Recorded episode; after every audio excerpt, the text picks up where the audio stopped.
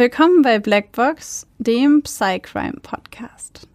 Euch erwartet ein True Crime Podcast mit der extra Portion Psychologie. Ich bin Maxi. Und ich bin Babsi. Und bei uns geht es um wahre Kriminalfälle und die psychologischen Hintergründe davon. Wir schauen uns an, warum psychisch kranke Straftäter tun, was sie tun. Und wir erklären euch die psychischen Erkrankungen, die dahinter stehen.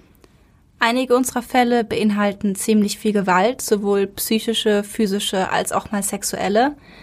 Manchmal sind sie sehr detailreich beschrieben und oft auch nichts für schwache Nerven. Deswegen empfehle ich euch, auf eure Emotionen zu achten und sollte es euch zu viel werden, schaltet ihr besser ab. Wir haben euch gewarnt. Ab und zu passiert es auch, dass wir bei der Aufnahme lachen oder eine Bemerkung machen. Das ist nie respektlos gemeint. Das liegt eher daran, dass wir sehr tief in der Materie drinstecken und das alles mit Humor ab und zu mal ein bisschen auflockern. Also bitte nicht falsch verstehen. Herzlich willkommen zu unserer zweiten Folge zur Borderline-Persönlichkeitsstörung. Wir haben letzte Woche schon über diese Erkrankung gesprochen. Wenn ihr die letzte Folge also noch nicht gehört habt, dann könnt ihr jetzt kurz stoppen und zurück zur letzten Folge gehen, die erstmal anhören und dann diese Folge anhören. In der heutigen Folge wird es nämlich nur, in Anführungszeichen nur, um die Diagnostik und die Hintergründe und Ursachen der Borderline-Persönlichkeitsstörung gehen. Natürlich stellen wir euch zwei Fälle vor, wie immer. Aber wir nehmen nicht mehr genauer Bezug auf die ganzen diagnostischen Kriterien und gehen da quasi nur noch einmal ganz kurz drüber, würde ich sagen. Genau, nochmal so ein oberflächlicher kurzer Blick, was es eigentlich ist. Und dann würde ich sagen, steigen wir auch direkt ein. Ich würde sagen, ich fange mal an. Die Borderline-Persönlichkeitsstörung fällt unter die F60-Diagnose, F60, wir erinnern uns aus der letzten Folge, die ICD-10-Klassifikation, unter die Persönlichkeits- und Verhaltensstörungen. Es ist eine Unterform der emotional instabilen Persönlichkeitsstörung und beschreibt die deutliche Tendenz, Impulse ohne Berücksichtigung von Konsequenzen durchzuführen, zu zeigen. Unter anderem auch eine unvorhersehbare bis launhafte Stimmung. Borderline-Betroffene neigen oft zu emotionalen Ausbrüchen, haben Schwierigkeiten, impulshaftes ähm, und emotionales Verhalten zu kontrollieren und mm, ja, haben eine Tendenz zu streitsüchtigem Verhalten und Konflikten. Wir unterscheiden zwei Unterformen der emotional instabilen Persönlichkeitsstörung. Einmal den impulsiven Typ, der ist gekennzeichnet durch die emotionale Instabilität und mangelnde Selbstkontrolle. Und zum anderen der Borderline-Typ, über den wir heute und auch in der letzten Woche reden. Da kommen eben zusätzlich zu der emotionalen Instabilität und der mangelnden Selbstkontrolle Störungen des Selbstbilds, der Ziele und der inneren Vorlieben, ein chronisches Gefühl von Leere, ähm, eine Neigung zu unbeständigen und auch ähm, unbeständigen und gleichzeitig aber intensiven Beziehungen und eine Neigung zu selbstzerstörerischem Verhalten, auch selbstverletzendes Verhalten und Suizide oder Suizidversuche. Wir haben in der letzten Folge schon deutlich hervorgehoben, von welchen Erkrankungen auch die Borderline-Persönlichkeitsstörung abzuheben ist. Und wir sind sehr deutlich darauf eingegangen, dass auch das, wie alle anderen psychischen Erkrankungen, eine Erkrankung ist, die viel vorurteilsbehaftet ist, für die es viel oder zu der es viele Stigmata gibt und möchten an dieser Stelle einfach nochmal festhalten, dass es die klassische Borderline-Persönlichkeitsstörung nicht gibt und dass viele von den Vorurteilen an dieser Stelle auch einfach nicht wahr sind. Genau. Die Symptome, die wir jetzt nämlich gerade aufgezählt haben, die sind zwar eben Symptome, an denen man eine Borderline-Persönlichkeitsstörung erkennt, allerdings gibt es jetzt nicht das eine Symptom, was eben jetzt auf eine Borderline-Persönlichkeitsstörung schließen lässt. Deswegen gibt es da nicht den typischen Borderliner. Genau, aber mehr Infos darüber findet ihr, wie gesagt, in der letzten Folge. Ich würde vorschlagen, dass wir heute dann einfach mal wirklich gar nicht lange schnacken und ja. äh, direkt mit den Fällen einsteigen. Danach erwartet euch die Prognose, unter anderem auch die Therapie, die Hintergründe und die Ursachen. Und vorher stellen wir euch wie fast immer zwei Fälle vor. Alright, dann fange ich doch auch an. Okay. Mein Fall ist ein Fall, den ich in, also es ist über eine junge Frau, die ich in einer Klinik kennengelernt habe. Ähm, das heißt, es ist jetzt kein super bekannter Fall, kein Fall, über den man viel im Internet findet. Ähm, ich habe zu eben ihrer, ihrem privaten Schutz alle Namen, Orte und Zeitangaben geändert, so dass wirklich keine Rückschlüsse auf sie als Person gezogen werden können.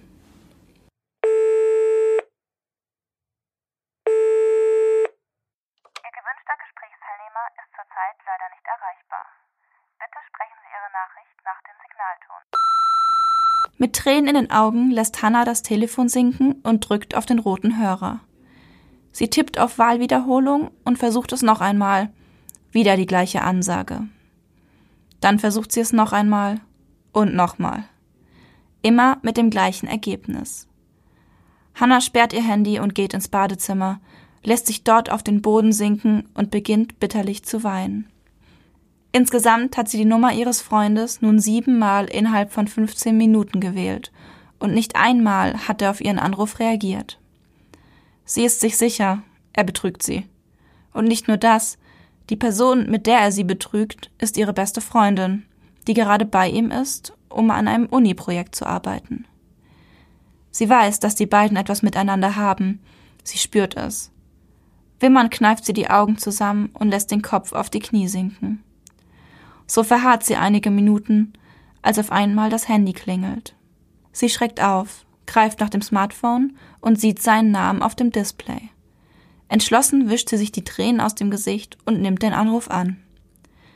Sie stellt ihn zur Rede, will wissen, warum er sie betrügt, was ihre beste Freundin hat, das sie nicht hat.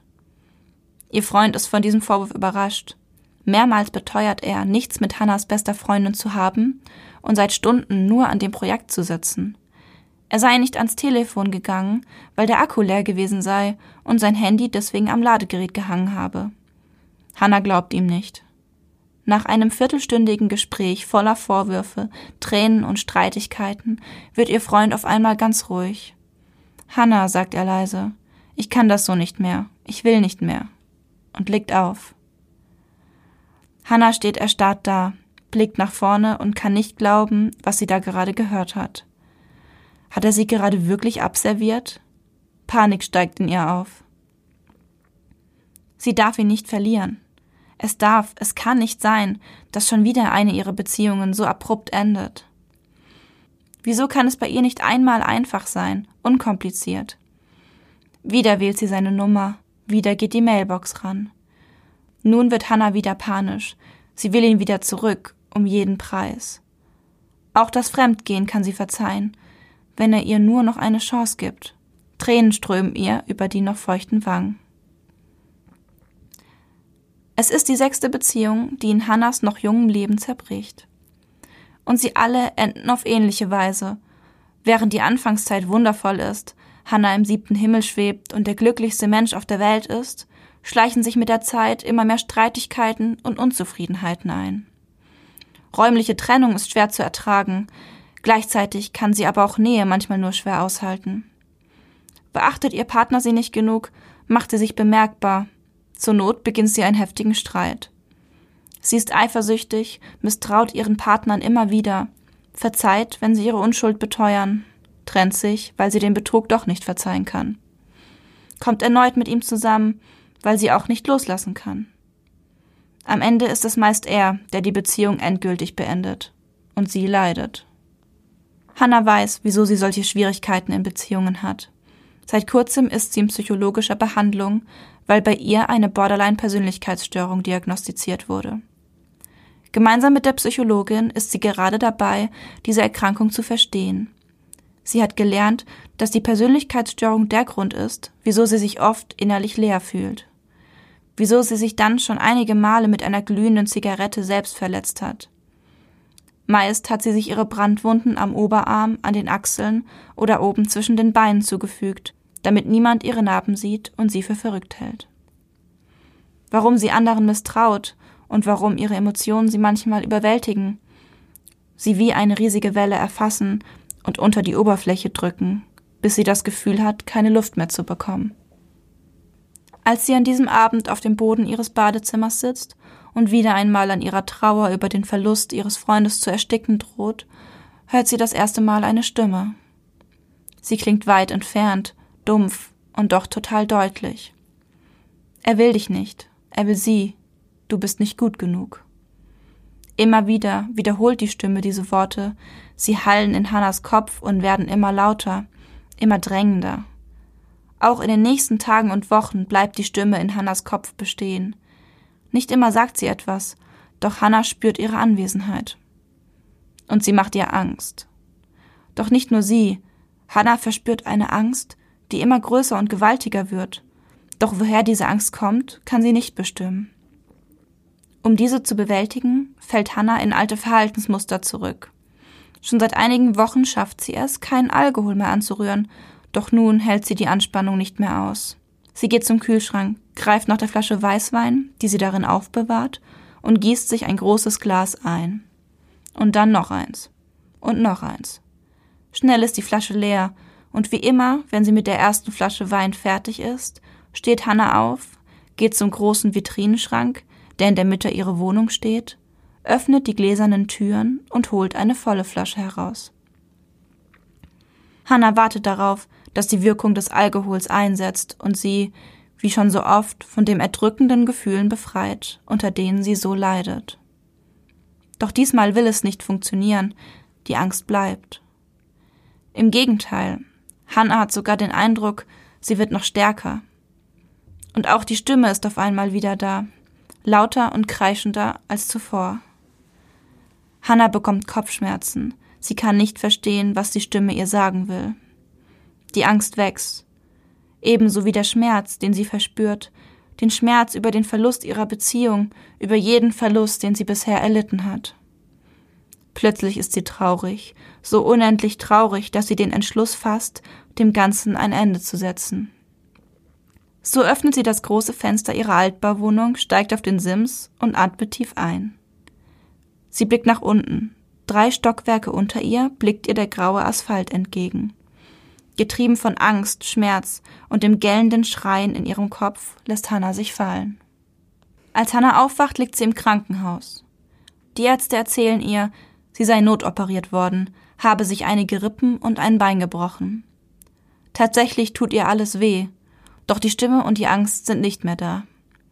Sie ist erleichtert, hat sie doch die Hoffnung, mit ihrem Sprung zumindest die Seite in sich zerstört zu haben, die ihr das Leben so schwer gemacht hat. Viele Wochen Krankenhaus und Reha liegen nun vor ihr. Ihre Schwester und Mutter stehen ihr in dieser Zeit zur Seite. Immer wieder fragen sie Hannah, warum sie das getan hat. Eventuell räumt sie ein, könne es etwas mit der Borderline-Erkrankung zu tun haben. Sie berichtet von der Angst, die sie in dem Moment gehabt hat, von den Schmerzen, die fast nicht aushaltbar für die junge Frau waren. Die Stimme erwähnt Hannah nicht. Sie möchte nicht, dass ihre Mutter und ihre Schwester sie für völlig verrückt halten. Schlimm genug, dass sie die einzige in der Familie ist, die eine psychologische Behandlung braucht und sich aus dem Fenster geworfen hat.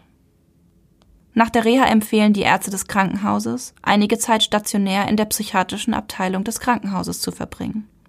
Die Ärzte dort seien spezialisiert auf Patienten mit einer Borderline-Persönlichkeitsstörung. Auf Drängen ihrer Mutter und Schwester willigt Hannah ein und bezieht kurz darauf ihr neues Zimmer auf der anderen Seite des riesigen Krankenhausgebäudes. Dort läuft vorerst alles sehr gut. Hannah lebt sich schnell ein und lernt einige Patienten kennen, mit denen sie sich gut versteht. Sie findet sogar eine richtig enge Freundin, mit der sie nahezu jede freie Sekunde verbringt. Doch nach zwei Wochen stationärem Aufenthalt hat sie immer mehr das Gefühl, von einem Patienten, einem 20-jährigen Mann mit schwarzen Haaren, beobachtet zu werden. Irgendwie ist er immer da, wo sie auch gerade ist. Er sieht sie durchdringend an und wendet den Blick auch dann nicht ab, wenn sie zu ihm schaut. Auch die Stimme wird nun wieder lauter. Er sei gefährlich, sagt sie Hannah. Gefährlich und böse. Das Gefühl, von ihm bedroht zu werden, steigert sich in den nächsten Tagen, und Hannah ist sich bald sicher, dass er sie nicht nur beobachten, sondern auch töten will. Sie bekommt Angst.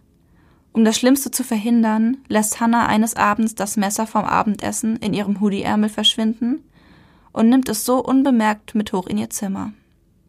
Oben angekommen macht sie sich fertig unterhält sich noch eine Weile mit den anderen Patienten, die ihre Zimmer ebenfalls auf ihrem Gang haben, und legt sich dann ins Bett. Doch Hannah kann nicht schlafen. Zu groß und zu übermächtig ist die Angst, von diesem Mann getötet zu werden, sobald sie einschläft. Stattdessen wartet sie, bis die Lichter aus sind und sie sich sicher ist, dass alle schlafen. Leise steht sie auf und schleicht auf Zehenspitzen den Gang entlang. Vor seinem Zimmer bleibt sie stehen, nimmt das Messer fest in die Hand und öffnet leise die Tür. Da liegt er, er schläft tief und fest, sieht nun so gar nicht mehr bedrohlich aus. Doch Hannah weiß es besser. Sie beugt sich über ihn, hält unter Herzklopfen die Luft an und sticht zu. Sie trifft den jungen Mann im Hals, im Gesicht und im Oberarm und fügt ihm so, obwohl das Messer eher stumpf ist, erhebliche Wunden zu. Der Mann wacht auf, beginnt zu schreien. Schnell sind die anderen Patienten wach. Die Tür wird aufgerissen und zwei Pfleger stürmen ins Zimmer. Sie reißen Hannah von ihrem Opfer weg und halten sie fest. Sie bringen sie in einem Raum, in dem es nach Desinfektionsmittel riecht, der kalt ist, nur ausgestattet mit einer blauen Matratze und einem unbequem aussehenden Klo. Dort schließen sie sie ein, und dort muss sie auch die nächsten Tage bleiben. Hannah versucht sich zu erklären, versucht den Pflegern zu sagen, dass sie nicht gefährlich ist, dass sie in Notwehr gehandelt habe. Sie schreit, wehrt sich, versucht einmal sogar einen Pfleger zu beißen. Einige Tage später geht die Tür wieder auf und Hannah wird in eine andere Klinik verlegt. Sie ist nun Patientin der Forensischen Klinik für Psychiatrie und Psychotherapie. Da die Ärzte neben der Borderline-Persönlichkeitsstörung auch eine paranoide Schizophrenie vermuten vorerst nach 126a untergebracht, dauert es nicht lange, bis die Richter das Urteil in ihrem Fall gesprochen haben. Auf Empfehlung des Gutachters, der bei Hannah ebenfalls eine zusätzliche Schizophrenie feststellt, sprechen sie sich für eine Unterbringung nach 20 aus. Hannah gilt als schuldunfähig, sie sei nicht in der Lage gewesen, das Unrecht ihrer Tat einzusehen und nach diesem zu handeln. Ich habe eine Frage. Ja. Warum wurde sie nach dem Suizidversuch nicht in eine geschlossene Psychiatrie gebracht? Ähm, sie hat sich, wurde sie ja, weil, sie hatte erst, sie hat sich ähm, mehrere Rippen gebrochen, den Oberschenkel gebrochen. Mhm. Ähm, erst mussten eben diese Verletzungen behandelt werden. Und dann war sie eben stationär, ähm, genau da im, im normalen Krankenhaus. Mhm. Und nach, nachdem sie eben da genesen war, wurde sie ja von den Ärzten dort in die psychiatrische Abteilung geschickt und dort stationär aufgenommen zu werden. Das, das meinte ich gar nicht. Also, dass sie in der Psychiatrie war, ja. Aber mhm. warum war sie nicht auf einer geschlossenen Station? Wie ist sie an ein Messer rangekommen? Also, weil wenn sie auf der geschlossenen gewesen wäre, meiner, meines Wissens nach, kommst du da ja nicht einfach raus. So, und da gibt es, glaube ich, auch keine zwei Stockwerke oder so, wo du irgendwie rauf und runter gehen kannst und irgendwie in die Zimmer von anderen Leuten gehen kannst. Nee, aber ähm, doch, doch, du kannst in die Zimmer von den anderen Leuten schon gehen. Also es gibt ja geschlossen, es gibt natürlich, ähm, es gibt hochgeschlossen, das ist aber dann eher in der Forensik. Und dann gibt ich dachte, es. Das gibt es in der geschlossenen Psychiatrie auch wohl nicht in der Station, wo sie war. Also bei ihr war es so, dass sie schon mit den anderen zusammengehen konnte. Die Station war eben so weit geschlossen, dass sie nicht raus konnte alleine. Okay, genau. Okay. Das hat mich nämlich verwundert, mhm. weil ich dachte, dass insbesondere suizidgefährdete Patienten auf geschlossenen Stationen nicht an ein Messer kommen. Ja, fürs Abendbrot kriegen sie aber halt schon sowas wie ein Butterbrotmesser dann. Aber das sowas hat sie nicht, benutzt. Dass es nicht kontrolliert wird. Also ich dachte, dass da genauer drauf geschaut ja. wird, insbesondere in diesen Stationen. Ich kenne das nur, dass man da mhm. genauer drauf schaut, aber ja. Vielleicht irre ich mich da auch. Nee, normalerweise werden die auch gezählt. Also Oder? Natürlich dürfen die dann eben zum Butter drauf schmieren, dürfen die ein Messer benutzen. Ja, aber also, normalerweise wird es dann gezählt, wenn es wieder zurückgeht. Eben. Ich meine mhm. nicht, weil sie gefährlich sind für andere in ja. erster Linie, sondern weil sie gefährlich sind für sich selber. Genau. Ich weiß auch nicht, wie das passieren konnte, dass es übersehen wurde, aber es wurde übersehen und sie konnte dieses Butterbrot mitnehmen. Ja, da war ich nämlich, dieses Butterbrotmesser meinst du? Butterbrot, Butter, Butterbrotmesser, nicht das Butterbrot, ja. ja. Ähm, ja, weil das hat mich irgendwie überrascht, wie ja. sie daran gekommen ist. Borderline-Persönlichkeitsstörung und paranoide Schizophrenie ja. ist aber auch wirklich einmal alles mitgenommen, was geht. Das ist, ja, wie haben wir es letzte Mal oder in der vorletzten Folge gesagt, ein, ungünstiger Cocktail. Ja. Ja, ja. total. Bei Borderline ist natürlich erstmal schwierig, werden wir später noch erklären, äh, medikamentös ranzugehen, weil es da jetzt keine speziellen Medikamente gibt. Ja. Da geht man natürlich mit Psychotherapie ran, aber natürlich erschwert wird die Psychotherapie dadurch erschwert, dass sie eben auch psychotisch war und, und Schizophrenie hat. Natürlich. Ja, das war sehr, sehr schwer in der Behandlung. Ja, und wahrscheinlich auch die Psychoedukation der Schizophrenie stelle ich mir auch nicht einfach vor bei einem Borderline-Patienten. Das dachte ich auch. Allerdings war sie in der Psychoedukationsgruppe auch. Und sie war schon so ein, zwei Jahre da, als sie mit in der Psychoedukationsgruppe war. Und da war sie sehr gut, finde ich. Also da war sie sehr aktiv dabei. Sie war sehr interessiert an der, an der Erkrankung oder eben an der Erklärung der Erkrankung. Ähm, und ich muss aber auch sagen, die hat, sie hat die anderen Patienten oft eben, ich denke mal, weil eben diese Einflüsse von Borderline-Persönlichkeitsstörung auch noch mit waren, hat sie die anderen Patienten oft so ein bisschen geschockt mit ihrer sehr detailgetreuen Erklärung von ihrem Delikt und was sie gemacht hat und was die Schizophrenie bei ihr ausgelöst hat. Ähm, von daher war das dann eher schwierig mit den anderen Patienten, sie zusammen mit den anderen Patienten zu haben. Aber es hat funktioniert. Und sie war sehr interessiert daran. Ja, ich hätte mir nämlich vorstellen können, dass du als Borderline-Patient, in diesem Fall ja Patient, heftiger auf diese Schizophrenie-Diagnose reagierst. Also einfach mit einem mit einer stärkeren emotionalen Reaktion noch. Ja. Aber ist ja spannend. Mhm. Jetzt kann ich mir, ja, vollkommen, ja. Finde es auch richtig spannend. Also der Fall war, es war einer der ersten, die ich kennengelernt habe in der Forensik. Und ich, Ich- fand's ja. Ich finde den so dramatisch, weil ich denke, sie hatte die Borderline-Persönlichkeitsstörung als Diagnose bekommen. Mhm. Also die hat sie ja bekommen. Ja. Und dann hört sie diese Stimme und dann traut sie sich nicht, das zu sagen, Ja. weil sie Angst hat, dass die Leute sie dann für vollkommen verrückt halten. Und im Moment bin ich irgendwie, glaube ich, laufe ich, glaube ich, sehr mit so einer Aufklärungsbrille rum. Aber auch bei dem Fall dachte ich mir wieder, Mensch, wenn du dich nicht geschämt hättest, dann wäre das, dann hättest du es vielleicht erzählt und dann wäre das vielleicht gar nicht passiert. Voll.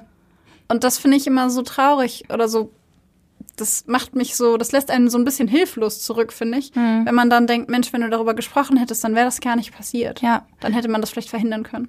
Die Borderline-Erkrankung ist bei ihr auch sehr schambehaftet gewesen. Ähm, sie hat Ewigkeiten gebraucht, bis sie sich mal Hilfe geholt hat. Also sie hat schon lange gemerkt, dass da irgendwas nicht ganz normal läuft und dass es sie auch belastet. Aber sie hat sehr, sehr lange gebraucht, vor allem weil in ihrem Kopf das ganz arg schambehaftet war, zum Therapeuten zu gehen. Für sie war das Schwäche einzugestehen und sowas. Ja. Mm, Und dadurch war eben schon dieses Eingeständnis, dass sie eben Borderline haben könnte, schon schwer. Und dann kam auch noch diese Stimme dazu. Und es hat's halt, Das war zu viel. es war zu viel. Es hat sie nicht, sich nicht getraut, es zu sagen. Aber vielleicht war ihr Verhalten in der Psychoedukationsgruppe dann auch eher so ein, ja, wie soll man das sagen?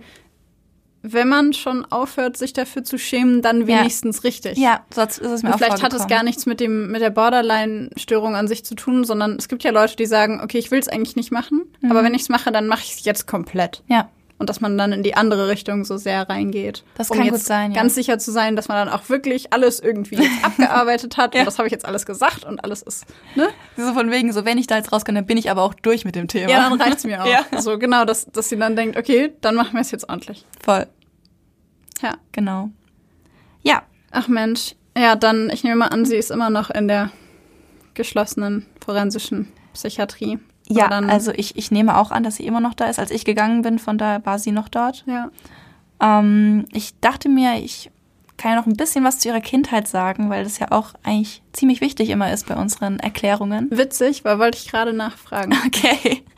Also ich habe natürlich, das ist alles jetzt aus meinem Gedächtnis, was sie mir alles erzählt hat und was bei ihr passiert ist. Ich kann mich aber auf jeden Fall daran erinnern, dass sie, als sie, ähm, ich glaube, als sie sechs war, meinte sie, ging es bei ihr los, dass sie von ihrem Vater sexuell missbraucht wurde. Ja, der kam anscheinend dann nachts ins Zimmer und ähm, sie sagt, die Mutter hat davon nichts mitbekommen gehabt und sie wusste es nie und sie hat es auch nie der Mutter gesagt. Ähm, anscheinend wusste, weiß die Mutter es bis heute nicht. Also sie redet darüber auch nicht. Sie hat in der Psychotherapie, glaube ich, ein, zwei Mal darüber geredet und das war's. Also es war auch nicht wirklich zugänglich in dem Bereich. Aber da ist auf jeden Fall was passiert. Ähm, Und soweit ich mich erinnere, wurde auch die Schwester noch sexuell missbraucht danach. Aber das ist anscheinend auch nie so wirklich thematisiert worden. Also da ist sehr, sehr, also ist es natürlich an Masse, was ich jetzt erzähle, nicht sehr, sehr viel, aber schon sehr, sehr viel in der Kindheit passiert, was eben ja. sehr, sehr, sehr belastend für die weitere Entwicklung von ihr war. Ja, zumal du ja auch meintest, dass sie die einzige in der Familie ist, die also offensichtlich in Anführungszeichen psychische Probleme hat. Ja. Die anderen vielleicht auch, aber es spricht vielleicht niemand drüber. Und wenn auch das in der Kindheit passiert ist und da auch niemand drüber spricht, dann, also für mich hört sich das so sehr an nach, wir lassen einfach alles unter den Teppich fallen, ja. was hier passiert und sprechen einfach nicht drüber. Ja, so wirkt es auch. Also natürlich auch die Schwester war ja anscheinend ein Opfer und auch sie hat nicht darüber geredet. Also obwohl da beide Töchter missbraucht wurden, sagte meine Patientin zumindest, dass die Mutter davon nichts gewusst hätte und es auch nicht thematisiert hätte. Da kann man sich natürlich fragen, kann es wirklich sein, dass sie gar nichts mitbekommt? Es kann natürlich sein, aber da ist natürlich dann immer so ein Fragezeichen, so wie viel hat sie wirklich mitbekommen? Ja, häufig wird ja berichtet, dass Mütter oder Personen, die im selben Haushalt leben, was geahnt haben, ja. aber diese Befürchtung und diese Ahnung immer wieder unterdrücken, ja. weil der Gedanke daran einfach zu schrecklich ist. Genau was auch noch was war, was sie gesagt hat, was sie immer sehr, sehr belastet hat oder sie sehr in ihren Worten angepisst hat, war, dass sie von ihrer Familie auch ständig zu hören bekommen hat, dieser eine Satz, du bist immer so dramatisch. Und sie sagte, dass dieser Satz sie verrückt gemacht hat irgendwann. So, sie ist dann dramatisch geworden, wenn dieser Satz fiel. Ähm, und es war ihr ich habe das Gefühl, das war eine ganz große Baustelle, dass sie ständig als so dramatisch wahrgenommen wird, obwohl sie das gar nicht sein wollte. Ja, das ist natürlich immer wieder auf in dieselbe Kerbe reinhauen. Genau. Und ja. das, ich finde, das hat aber auch ein bisschen was mit dem zu tun, was wir letztes Mal in unserer Folge gesagt haben, dass der Mensch nicht die Krankheit ist und die Krankheit nicht der Mensch. Ja. Und ähm, dass man ja auch dramatisch sein kann, ohne eine Borderline-Persönlichkeitsstörung zu haben. Oder dass man auch Borderliner sein kann, ohne dramatisch zu sein. Also, äh, das, ja, was kann ich verstehen? Voll. Genau. Aber das waren jetzt auch alle Informationen, die ich dazu mitgebracht habe. Spannend auf jeden Fall. Ich hoffe echt, dass es, also dass ihr die Therapie hilft und dass sie dann, du meintest ja, sie war noch relativ jung. Ja. Dass sie dann ähm, danach irgendwie gut in einen neuen Abschnitt starten kann. Ja, also abschließend dazu möchte ich noch sagen, dass sie einen sehr guten Verlauf hatte. Sie hatte auch schon ganz gute Ausgangsstufen zu dem Zeitpunkt. Also es hat schon gut funktioniert. Sie hat gut mitgemacht und ich glaube, auch die Therapie hat ihr sehr, sehr geholfen. Mal was Positives zum Ende von unseren Fällen. ja. Weiß man was von ihrem Opfer? Hat der bleibende Schäden? Da weiß ich behalten? leider nichts von, nee. Also in der Forensik kriegen wir nie was vom Opfer mit ja. eigentlich. Also wir fokussieren uns auf den Täter und vom Aber Opfer ja, wissen wir nichts. Hätte ja sein können, dass sie irgendwas ja. dazu gesagt hat. Mhm. Nee, leider nicht. Hm. Möchtest du deinen Fall jetzt vorlesen? Ja. Okay, dann starte.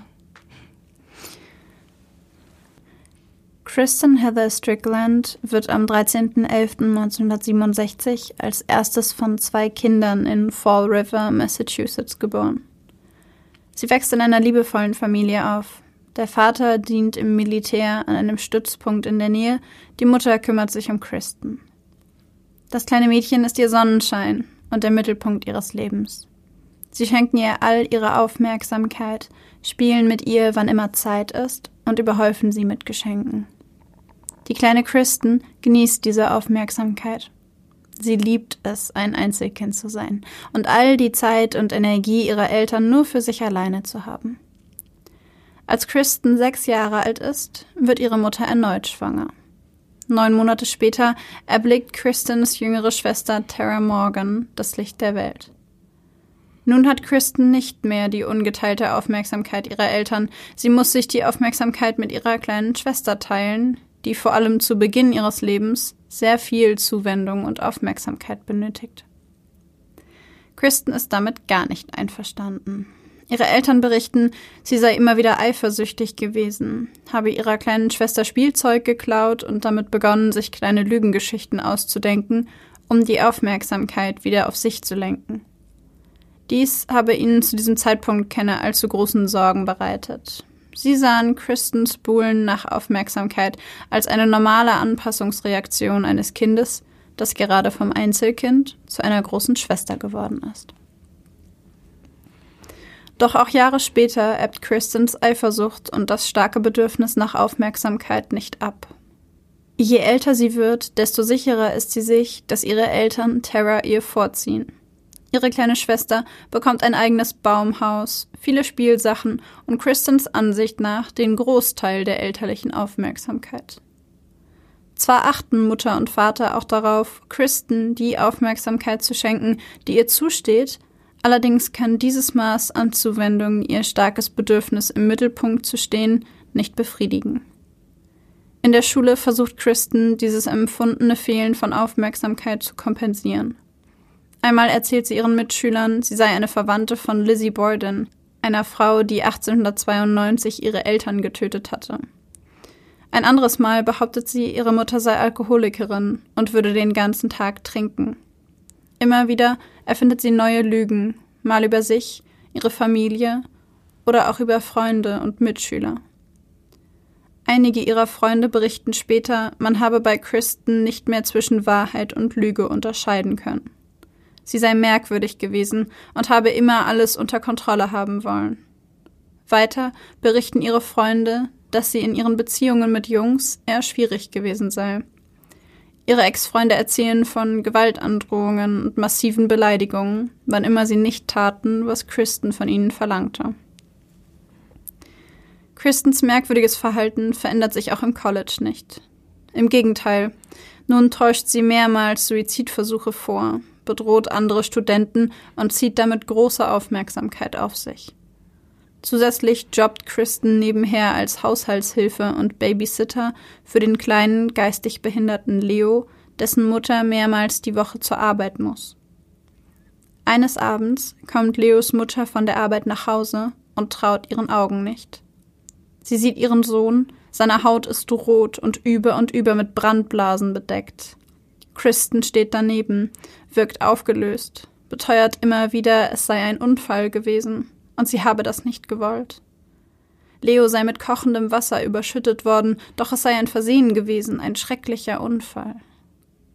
Leos Mutter ist außer sich. Sie feuert Kristen mit sofortiger Wirkung und bringt ihren Sohn ins Krankenhaus, wo seine verbrühte Haut behandelt wird. Schließlich ziehen die Leiter des Bridgewater State Colleges, in dem Kristen immatrikuliert ist, als Reaktion auf die mehrfachen Suizidversuche die Reißleine. Sie empfehlen Kristen, sich in psychiatrische Behandlung zu begeben. Doch Kristen denkt gar nicht daran und wechselt an das Wachusett Community College. Doch auch dort findet sie nicht, was sie sucht, und so wechselt sie letztendlich auf das Greenfield Community College, an dem sie es 1988 endlich schafft, ihren Abschluss als Krankenschwester zu machen. Einige Monate später ergattert Kristen ihren ersten Job. Sie arbeitet nun im Veterans Administration Medical Center in Northampton. Es sieht aus, als würde sich endlich alles zum Guten wenden für die junge Frau als hätte sie ihre Bestimmung und ihren Platz endlich gefunden. Sie heiratet, kauft gemeinsam mit ihrem Mann Glenn Gilbert ein Haus, ist beliebt bei ihren Kollegen und wird von ihren Vorgesetzten geschätzt. 1991 bekommt das Paar ihr erstes Kind. Es ist ein kleiner Junge. Kristen verbringt den Mutterschaftsurlaub damit, sich um den Kleinen zu kümmern und sich von der Geburt zu erholen, bevor sie wieder zu arbeiten beginnt und nun in die Nachtschicht wechselt. Bisher hatte sie immer tagsüber gearbeitet, doch nun mit dem Kind ist ihr die Nachtschicht lieber. Es sei anders als die Tagschicht, nicht so hektisch, nicht so laut. Die meisten Patienten schlafen, das wenige Personal sitzt die meiste Zeit entspannt zusammen im Pausenraum, nur ab und zu läutet ein Patient und bittet um schmerzlindernde Medikamente, um den Wechsel von Bettlaken um das Leeren von einem Katheter. Doch selbst wenn nachts Notfälle geschehen, glänzt Kristen mit ihrer Ruhe und Kompetenz. Sie wird als fähige Fachkraft angesehen und ist stets vor Ort, wenn einer der Patienten plötzlich einen Herzstillstand erleidet. Dies passiert sehr viel häufiger, seit Kristen im Veterans Administration Medical Center arbeitet. Ihre Kollegen und Kolleginnen beginnen zu tuscheln. Sie nennen Kristen scherzhaft den Engel des Todes. Doch niemand bringt sie ernsthaft mit den Vorfällen in Verbindung. Sie ist eine gute Krankenschwester. Sie sorgt sich um ihre Patienten und bewahrt stets professionelle Ruhe, wenn andere in Hektik verfallen. Am 13.11.1993, ihrem eigenen 26. Geburtstag, wird Kristens zweiter Sohn geboren. Sie freut sich zwar sehr über das Kind, doch kann auch der Nachwuchs nicht darüber hinwegtäuschen, dass die Fassade der perfekten Familie zu bröckeln beginnt. Glenn und Kristen streiten sich immer häufiger. Sie entfernen sich voneinander. Nachts arbeitet Kristen im Krankenhaus, während Glenn tagsüber bei der Arbeit ist. So fällt es den beiden leicht, unliebsamen Gesprächen oder dem Gegenüber aus dem Weg zu gehen. Während der Schichtarbeit hat Kristen den Sicherheitsbeamten Jace Perrault kennengelernt. Er ist ein großer, attraktiver Mann, der jede Nacht von drei bis elf im Krankenhaus arbeitet. Die beiden kommen sich schnell näher. So nah, dass Kristen nach einiger Zeit die Entscheidung trifft, sich von Glenn zu trennen und fortan ihre Zeit lieber mit James genießt. Zeitgleich häufen sich die Todesfälle in Kristens Nachtschichten immer weiter. Dies ist mittlerweile so auffällig, dass die ersten Mitarbeiter sich fragen, wie es sein kann, dass aktuell mehr Menschen unter der nächtlichen Obhut sterben als je zuvor. Merkwürdig bei diesen Todesfällen scheint jedoch besonders, dass es oft Patienten trifft, die nie Probleme mit dem Herzen hatten, sondern aus ganz anderen Gründen auf der Station waren. Diese versterben immer häufiger an plötzlichem Herzversagen. Und immer ist Schwester Kristen anwesend. Im Februar 1996 bittet Kristen ihren Vorgesetzten, an diesem Tag früher gehen zu dürfen. Dies verwehrt er ihr jedoch, da sie aktuell noch einen kritischen Patienten zu betreuen habe, der in ihrer Abwesenheit ohne Pflege zurückbleiben würde. Sie nickt verständnisvoll, fragt dann aber nochmal nach, ob sie gehen dürfe, sollte der Patient sterben. Dies wird bejaht. Sollte der Patient nicht mehr leben, habe sie für den heutigen Tag keine wichtigen Aufgaben mehr auf Station. Kurze Zeit später geht der Alarm los. Kristen Gilberts Patient stirbt kurz darauf trotz Wiederbelebungsmaßnahmen an akutem Herzversagen. Der Arzt, der Kristen daraufhin wie abgesprochen aus dem Dienst entlässt, wird misstrauisch. Er beobachtet genau, zu welchen Zeiten und unter wessen Aufsicht Herzalarme ausgelöst werden und Patienten, die kurz zuvor noch stabil waren, sterben. Sein Verdacht erhärtet sich und er leitet eine Untersuchung ein. Diese bestätigt seine Befürchtungen. In den letzten sieben Jahren, der Zeit, in der Kristen Gilbert im Krankenhaus arbeitet, liegen allein 350 Todesfälle ausschließlich zu den Zeiten vor, in denen die Krankenschwester sich auf Station aufgehalten hat.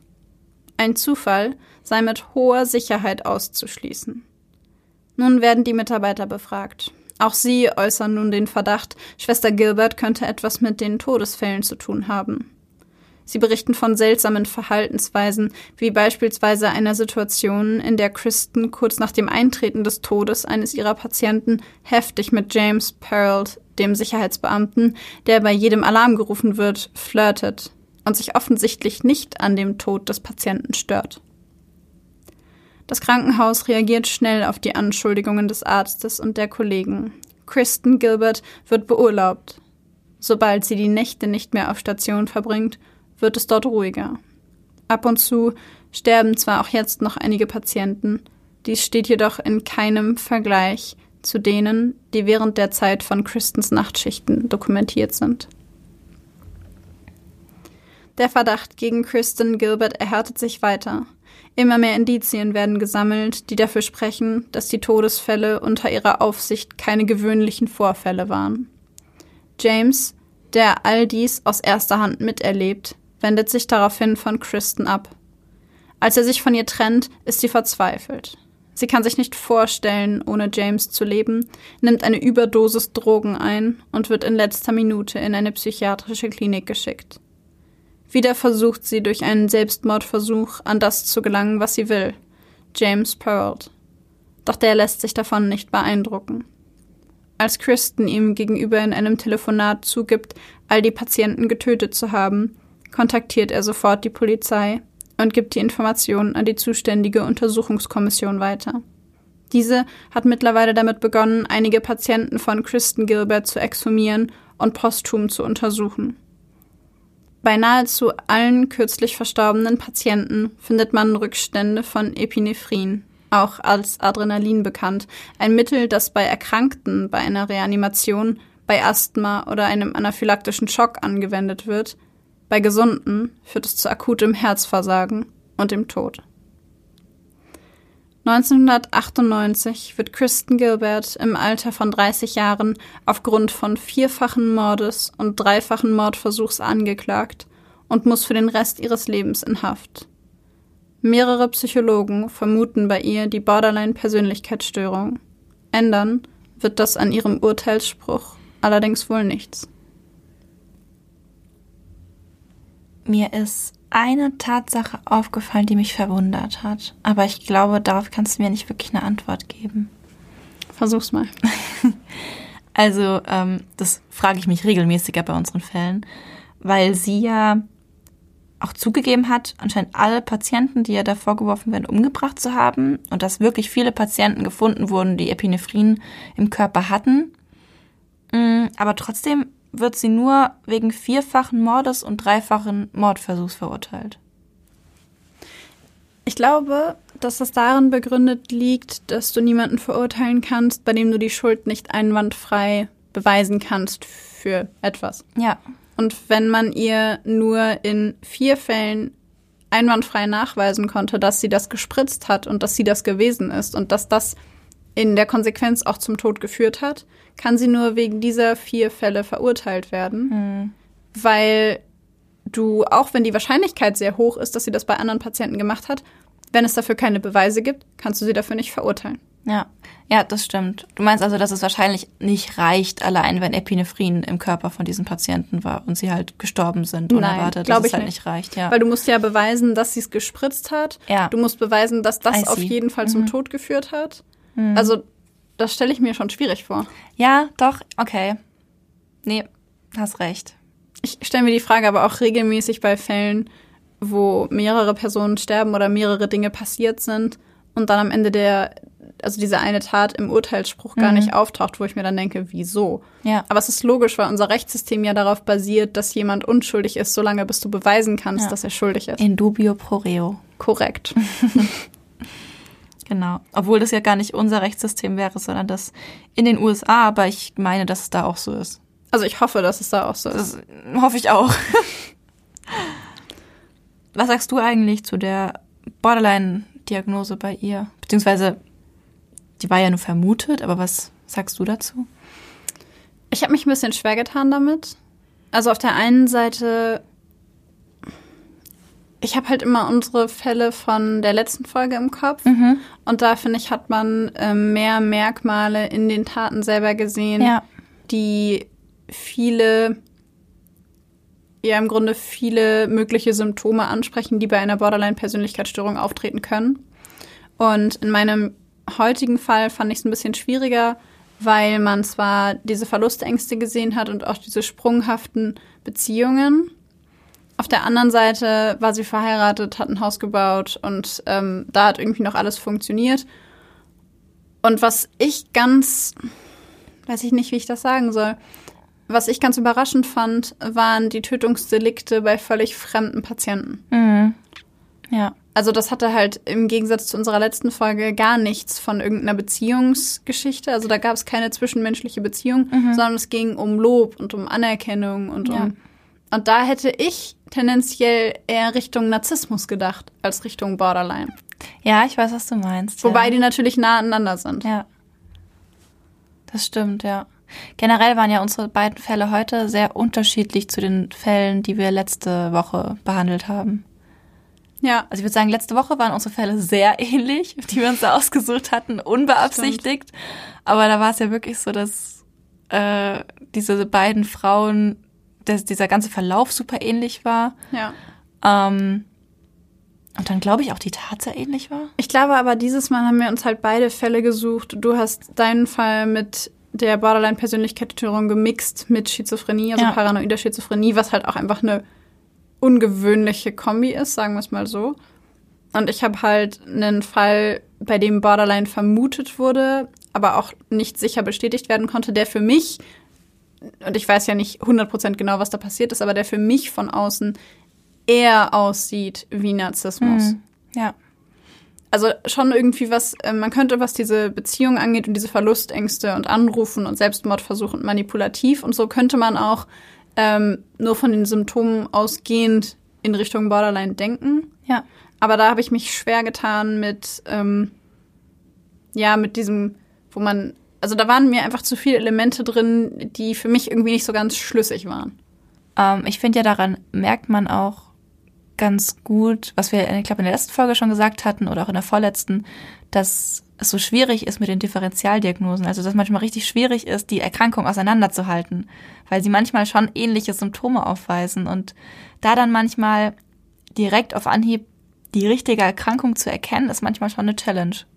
Naja, zumal, also ja, voll, zumal wir ja auch noch von der Ferne auf einen Fall drauf gucken und wir Ja. daher, wir erinnern noch mal kurz an die Goldwater-Regel, sowieso keine Ferndiagnosen machen. Genau. Aber ähm, ja, ich glaube auch, dass es das auf jeden Fall erschwert.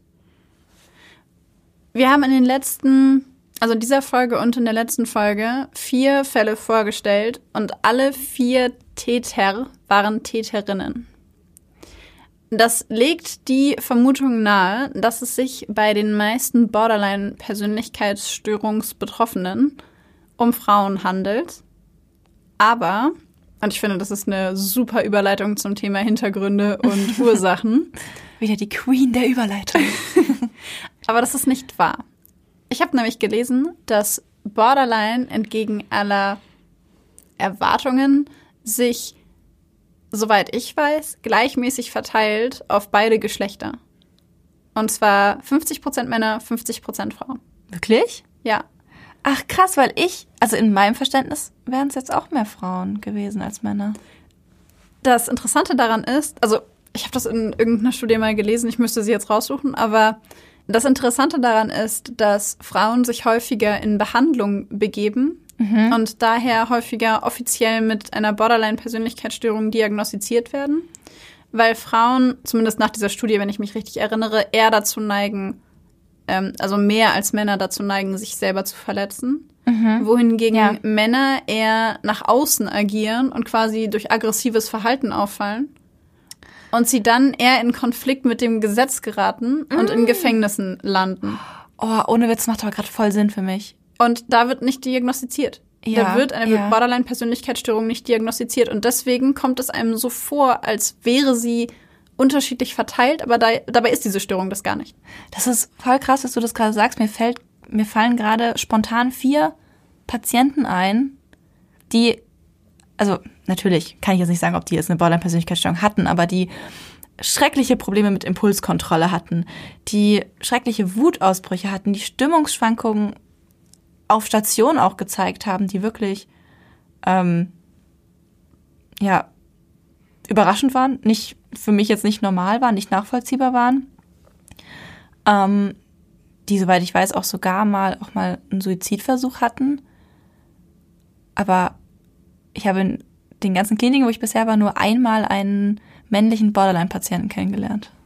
Weil das häufig nicht diagnostiziert wird. Krass. Und ich glaube, das ist auch was mit, da will ich jetzt gar nicht zu tief reingehen, das ist auch nur meine persönliche Meinung. Aber ich glaube, dass es auch was zu tun hat mit Geschlechtervorurteilen. Weil man bei Frauen mit diesem Auf und Ab von Emotionen, ich meine, niemand würde je einen Mann als hysterisch bezeichnen, wohingegen man Frauen als hysterisch bezeichnet hat Ja. lange.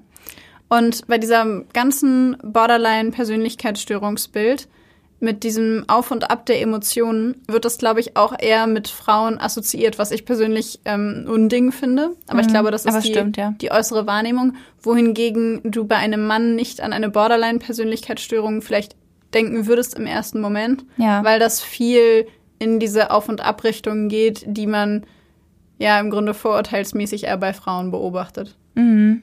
Also die Meinung teile ich persönlich nicht, aber ich glaube, dass es in der Gesellschaft immer noch so verankert ist. Ja, ich glaube auch, dass Orten. es ja, dass diese, dass diese Vorstellung halt eben existiert. Auf jeden Fall denke ich das. Ja.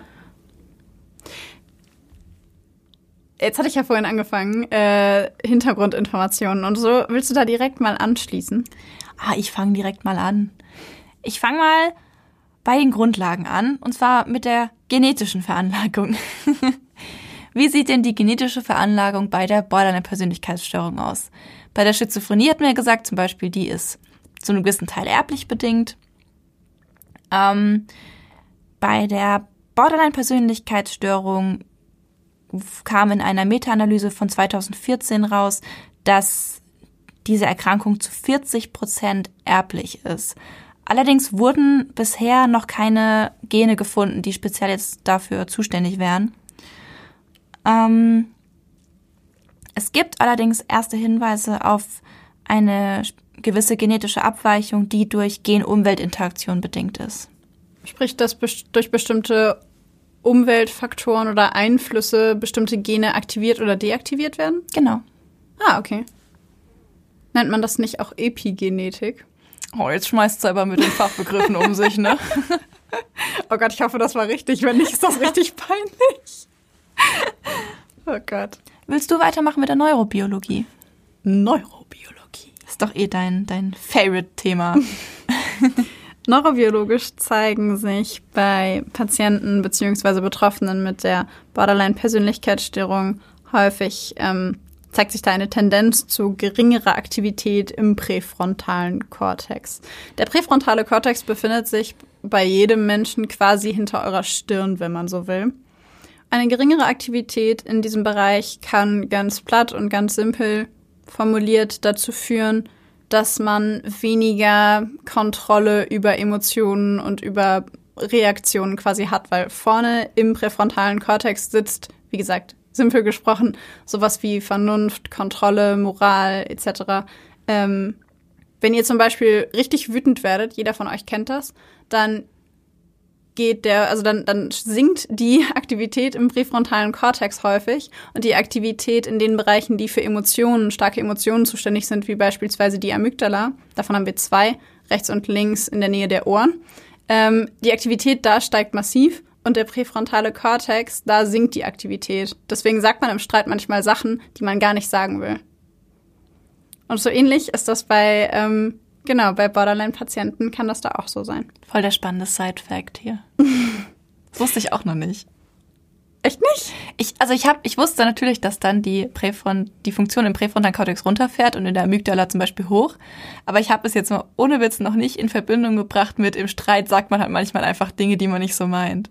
Doch, ich habe das Ich die mal. Brücke nicht geschlagen. Ich habe das mal in einem Buch gelesen und ich versuche mir das immer vor Augen zu halten, wenn ich wütend werde, denke ich immer, okay, denk an deinen präfrontalen Kortex, denk an deinen präfrontalen Kortex, mach ihn nicht komplett aus. Du willst keine Sachen sagen, die du nicht so meinst. Aktivität wieder hoch. Ja, so halt sie wenigstens moderat, so ein bisschen, Vielleicht sollte ich daran in Zukunft auch mal denken. wenn du im Stau stehst. Oh, ich sag's dir, da ist er komplett aus. So, zurück zum Thema.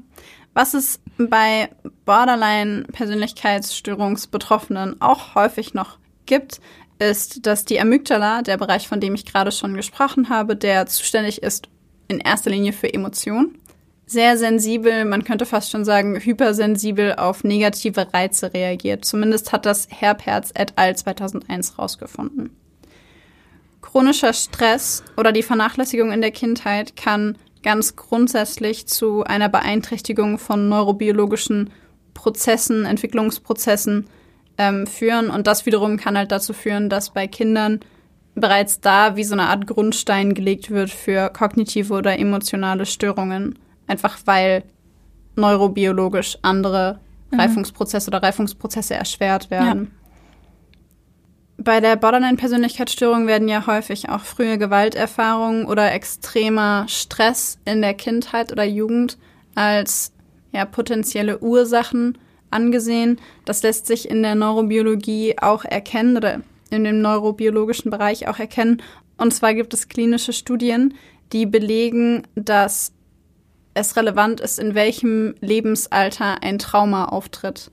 Und das Problem, was das neurobiologisch mit sich bringt, ist, dass das Gehirn bis, ja, im Grunde, wenn man überlegt, so bis 25 etwa, irgendwo zwischen 21 und 25 ist das Gehirn noch nicht ausgereift bis zu diesem Zeitpunkt. Und je jünger das Kind ist, das traumatischen Erfahrungen oder extremem Stress ausgeliefert ist, desto höher ist die Wahrscheinlichkeit, dass da eben bestimmte Reifeprozesse schiefgehen und dass diese Traumata eine massive ja, Auswirkung auf die Entwicklung von, äh, ja, von Strukturen im Gehirn haben, die für Emotionsverarbeitung, Stressverarbeitung und äh, ja, Emotionskontrolle zuständig sind. Mhm. Und deswegen können diese frühen Traumata-Erfahrungen eine Borderline-Persönlichkeitsstörung massiv begünstigen. Ja. Allerdings kann das auch alle möglichen anderen Erkrankungen begünstigen. Total. Aber es war ja, also ich meine, das ist ja wahrscheinlich der Grund, warum man eben bei, nicht bei allen natürlich, aber bei so vielen Betroffenen von Borderline-Persönlichkeitsstörung eben ein massives Trauma in der Kindheit hat, sowas wie sexueller Missbrauch. Ähm, bei vielen, ja. Ja. ja. Ähm, zusammenhängend damit gibt es das sogenannte Modell der erfahrungsabhängigen Gehirnentwicklung. Das ist im Grunde nochmal zusammengefasst so ein bisschen das, was ich gerade schon erklärt habe. Es gibt Studien dazu, dass der präfrontale Kortex, wir erinnern uns, das vor, hinter eurer Stirn, das für Kontrolle und sowas sagt, ähm, das Wachstum des präfrontalen Kortex ist sehr abhängig von der Bindungserfahrung eines Kindes. Das heißt, wenn Eltern unangemessen auf kindliche Bedürfnisse oder Wut oder allgemein Emotionen von Kindern reagieren, dann sorgt das dafür, dass diese negativen Zustände unreguliert bleiben. Also dass dieses Kind, Kinder lernen ja erst, mit Emotionen umzugehen. Ja. Und Eltern sind dafür da, um Kindern das beizubringen. Und wenn diese negativen Emotionen von Kindern nicht reguliert werden, wenn man dem Kind also nicht auf eine gute Art und Weise hilft, diese Emotionen mit diesen Emotionen umzugehen, dann sorgt das auf biochemischer Ebene für Veränderungen im Gehirn. Beispielsweise gibt es einen dauerhaft erhöhten Stresshormonspiegel oder es wird viel Adrenalin ausgeschüttet und das vermindert das Wachstum vom präfrontalen Kortex, also von dem Bereich, der eben zuständig ist für diese, mhm. unter anderem zuständig ist für Emotionskontrolle. Und das wiederum bedeutet eben, dass je nachdem, was für eine Erfahrung wir in unserer Kindheit machen oder in unserem, ja, in unserer Adoleszenz, in unserer Jugend, je nachdem, welche Erfahrungen wir machen, entwickelt sich das Gehirn anders. Mhm. Und so kann eben eine nicht angemessene Reaktion der Eltern auf Emotionszustände des Kindes dafür sorgen, dass sich auf neurobiologischer und neurochemischer Ebene Dinge auf eine ungünstige Art und Weise verändern. Wenn wir es jetzt mal noch ein bisschen vereinfacht ausdrücken. Sorry. ähm, könnte man zum Beispiel sagen, also ich meine, du hast davon sehr viel mehr Ahnung als ich, deswegen frage ich dich jetzt einfach mal. Ähm, nehmen wir zum Beispiel einen negativen Gefühlszustand, zum Beispiel ein Kind ist sehr wütend. Mhm. Ähm, und nehmen, wenn ich mir das so vorstelle, ein Kind ist wütend und nehmen wir jetzt mal die Mama, die in dem Moment kommt komplett auch austickt und das Kind super laut auch anschreit, weil das Kind halt gerade mhm. schreit. Wäre das dann, also wenn das natürlich öfter passiert, wenn das einmal passiert, nehme ich mal an, würde es nicht so viel machen, mhm. aber wenn sowas immer wieder passiert und immer wieder solche ähnlichen unangemessenen Reaktionen kommen, dass es dann zu diesen veränderten Reifungsprozessen kommt, dass dann eben ähm, das neuronale Wachstum nicht so ganz funktioniert und dann der präfrontale Kortex vermindert nur arbeitet. Zum, zum Beispiel. Also man kann sich im Grunde vorstellen, dass jedes Mal, wenn das Kind oder bei allen Menschen, aber auch mhm. bei dem Kind, jedes Mal, wenn das Kind wütend ist und schreit, wird dann Stresshormon ausgeschüttet. Mhm. Also jetzt ganz einfach runtergebrochen. Das ja. ist bei Erwachsenen ja auch so. Und für die Entwicklung des Gehirns, und bei den Kindern entwickelt sich das Gehirn ja erst noch, ist es nicht gut, wenn dieses Stresshormon zu lange zu weit oben bleibt. Mhm. Und deswegen ist es wichtig, dass Eltern ihren Kindern beibringen, mit Emotionen umzugehen und sich selber runter zu regulieren, also diese Emotionen ja. wieder runterzukriegen auf eine funktionale Art und Weise, damit der Stresshormon, ja, die Stresshormon, der, der Stresshormonspiegel, danke, im Gehirn sinkt. Und wenn er sinkt, dann hat es auch keine schädliche Auswirkung mehr. Das heißt jetzt nicht, dass Kinder nie wütend werden sollen, um Gottes Willen. Aber es heißt, dass es wichtig ist, Kindern beizubringen, Emotionen zu regulieren. Ja. So, genug mit der Neurobiologie. Als nächstes würden wir gerne auf die Therapie der Borderline-Persönlichkeitsstörung eingehen. Ähm, die Therapiemethode, die meines Wissens da am häufigsten eingesetzt wird in der Psychotherapie, ist die dialektisch-behaviorale Therapie, abgekürzt DBT. Das ist ein Programm, das speziell auf Borderliner zugeschnitten ist. Ähm, es fällt in den Bereich der kognitiven Verhaltenstherapie. Ich weiß nicht, ob wir es schon mal gesagt haben, es gibt verschiedene Schulen der Psychologie, es gibt Psychoanalyse, es gibt Verhaltenstherapie, es gibt systemische Therapie. Die DBT ist in der Verhaltenstherapie. Die, das Therapieprogramm hat dabei mehrere Phasen. In der ersten Phase wird der Patient stabilisiert. Ähm, das bedeutet, man erarbeitet mit dem Patienten Strategien, die verhindern sollen, dass der Patient sich weiter schädigt oder eben sogar die Therapie abbricht. Ähm, wenn das funktioniert hat, also wenn der Patient dabei eben stabil genug ist, dann kann man in die Gruppentherapie gehen. Dabei werden neue Verhaltensweisen und Denkweisen antrainiert. Das Ziel davon ist, dass die Wahrnehmung dieses Patienten bzw. die Wahrnehmung der eigenen Person und die Wahrnehmung von anderen Menschen eben verbessert wird. Das bedeutet einfach, dass Maßnahmen, es werden Maßnahmen getroffen zur Selbstkontrolle, zum Umgang mit Krisen, was einen sehr großen Teil einnimmt, ist die Bearbeitung von diesem extrem Schwarz-Weiß-Denken, was Borderliner oft haben. Was eben auch dazu führt, dass die Gefühlszustände so oft schwanken, weil eben ein kleines Ding am Tag reicht, dass die Emotionen von superglücklich auf super traurig umschwingen. Und außerdem, was natürlich nicht nur bei Borderline-Patienten, sondern auch bei allen anderen Menschen hilfreich ist, dass der Umgang mit Stress und die Steuerung der eigenen Gefühle bearbeitet und gelernt werden. In der zweiten Phase der DBT werden belastende Lebensereignisse bearbeitet, die eben für die Störung mitverantwortlich sind. Dabei passiert keine psychoanalytische Bearbeitung, also bedeutet ganz platt, der Patient legt sich auf die Couch und redet über alles, was er je erlebt hat, ähm, sondern es geht darum, die Erfahrung als persönlichen Teil der Vergangenheit zu akzeptieren, aber eben auch als abgeschlossen anzusehen. Also in der, dieser Therapie wird nicht ständig wieder zurückgegangen und nicht ständig wieder aufgearbeitet in Detail, was da passiert ist, sondern wird als abgeschlossen gesehen. In der dritten Phase wird das Gelernte dann im Alltag angewendet. Das genau dient der Stabilisierung oder eben auch dem Steigerung des Selbstwertgefühls und soll eben helfen, dass die Patienten persönliche Lebensziele entwickeln können und umsetzen können und einfach eben ja in ihrem Alltag besser klarkommen. Darüber hinaus gibt es noch die psychodynamisch konfliktorientierte Psychotherapie. Da ist der Fokus tatsächlich eher auf der Einsicht in die Zusammenhänge zwischen den biografischen Erfahrungen da sind wir also quasi so ein bisschen bei Psychodynamik. ähm, es geht also um die Erfahrungen in der Biografie selbst und den aktuellen Problemen, problematischen Beziehungen, Verhaltensweisen etc. Der Fokus dieser Therapie liegt also darin, ganz anders als bei der, die du gerade beschrieben hast, die belastenden Ereignisse im Leben zu bearbeiten und sie so weit zu bearbeiten, dass sich quasi mit der Bearbeitung der Gründe für die Erkrankung, sage ich mal, auch der Großteil der Symptome der Erkrankung in Anführungszeichen auflöst. Mhm. Also ist jetzt auch übertrieben formuliert, aber ja. da geht es natürlich sehr viel mehr. Also bei dieser Form der Therapie geht es sehr viel mehr darum, ähm, Trauma zu bewältigen, das Selbstbild des Patienten zu stärken oder erst komplett aufzubauen, die Beziehungsfähigkeit langfristig zu verbessern, das Schwarz-Weiß-Denken abzubauen und die Fähigkeit, die eigenen Gefühle und Impulse zu kontrollieren, wiederherzustellen ein bisschen wie bei ähm, dem, was du gerade gesagt mhm. hast, nur dass da bei der psychodynamisch konfliktorientierten Psychotherapie ein starker Fokus darauf liegt, diese Traumata tatsächlich aufzuarbeiten, anstatt zu sagen, ja, das war jetzt so, aber es ist auch vorbei. Deswegen auch konfliktorientiert. Korrekt. Die inneren Konflikte. Medikamente gibt es für die Borderline-Persönlichkeitsstörung im Speziellen tatsächlich gar nicht weil sie nicht mit Medikamenten behandelt wird. Das Einzige, was da eben gemacht wird, ist, dass Symptomatiken wie beispielsweise Depressionen ähm, Ja, oder Angstzustände zum Beispiel, die ja auch vorkommen können, mit Medikamenten behandelt werden. Aber es gibt keine Medikamente, bei denen man sagt, das gibt man einem Borderliner. Genau.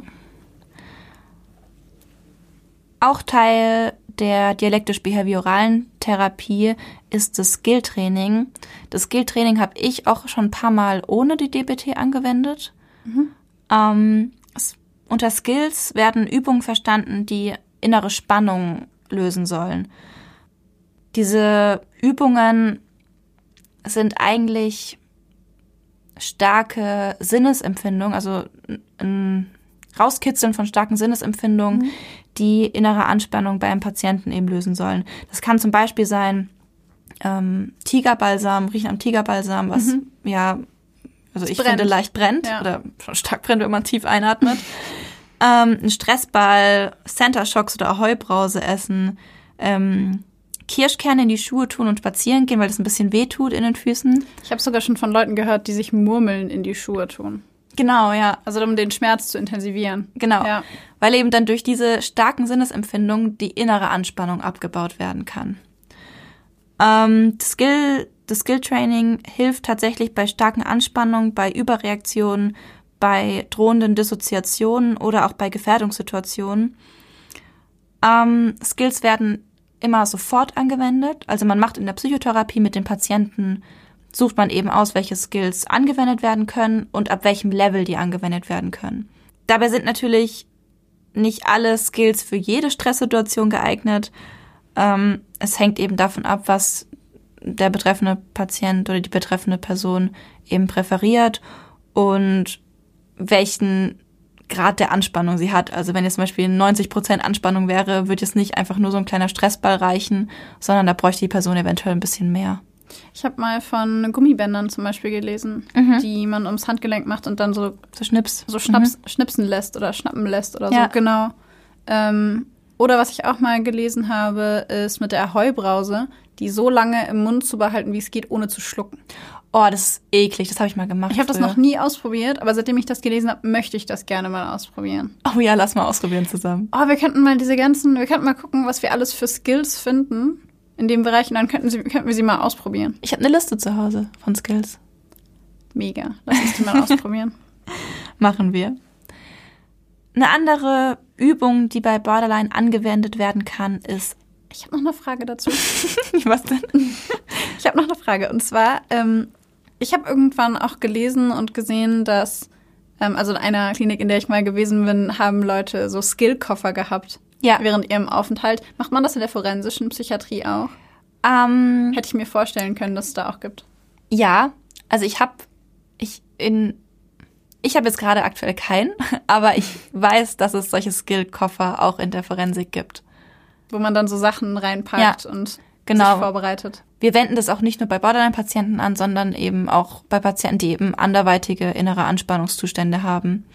Also kannst ja auch, wenn du Schizophrenie hast, auch eine Art innere Anspannung in dir tragen und da können eben solche Skills auch manchmal helfen. Stimmt, das hätten wir vielleicht sagen sollen. Also Skill-Training und alle Therapien, die wir beschreiben, sind natürlich nicht immer nur für das jeweilige Erkrankungsbild, das Genau. wir ansprechen. Außer die DBT hier, weil die ist wirklich spezifisch für Ja, Borderline-Patienten. die wurde dafür entwickelt. Genau. Ähm, wo war ich gerade? Achtsamkeit, genau. Achtsamkeitsübungen sind auch für jede Art von psychischer Erkrankung und auch für nicht psychische Erkrankungen, weil Achtsamkeit, soweit ich weiß, auch jedem irgendwie gut tun kann, wenn man sich darauf einlassen kann. Die Babsi verdreht schon die Augen. ähm, Achtsamkeit ist ähm, kurz erklärt die bewusste Wahrnehmung und das Erleben von, vom aktuellen Jetzt und Hier. Ähm, und dazu gehört einfach alles, was dazugehört. Gedanken, Emotionen, welche Sinneseindrücke gerade um mich rum sind, was in meinem Körper gerade vorgeht. Ähm, genau, alles, was vor, in mir vorgeht und was ich gerade wahrnehmen kann. Übungen dafür sind zum Beispiel sowas wie der Bodyscan.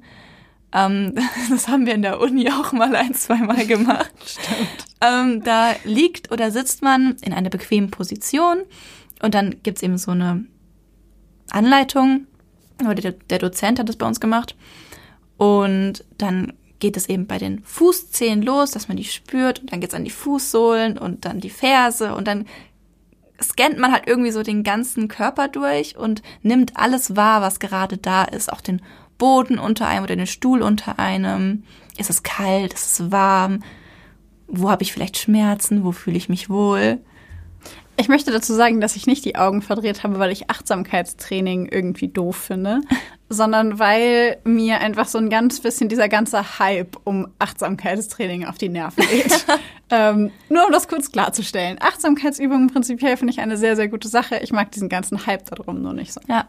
Nee, also ich finde auch Achtsamkeit ist ein super, also eine super Maßnahme, mhm. auch wenn man so mal Stress im Alltag hat. Ja. Ähm, und ich wende das auch sehr gerne bei meinen Patienten an. Allerdings muss ich sagen, für mich habe ich bisher noch keinen Zugang zur Achtsamkeit gefunden. Also ich, ich, wenn ich mal versuche, so einen Bodyscan zu machen, ich entweder ich schlafe ein oder ich, ich krieg einfach keinen Zugang dafür. Ich weiß nicht, warum das so ist. Meinen Patienten funktioniert es besser als bei mir, aber naja. Mir fällt das auch schwer.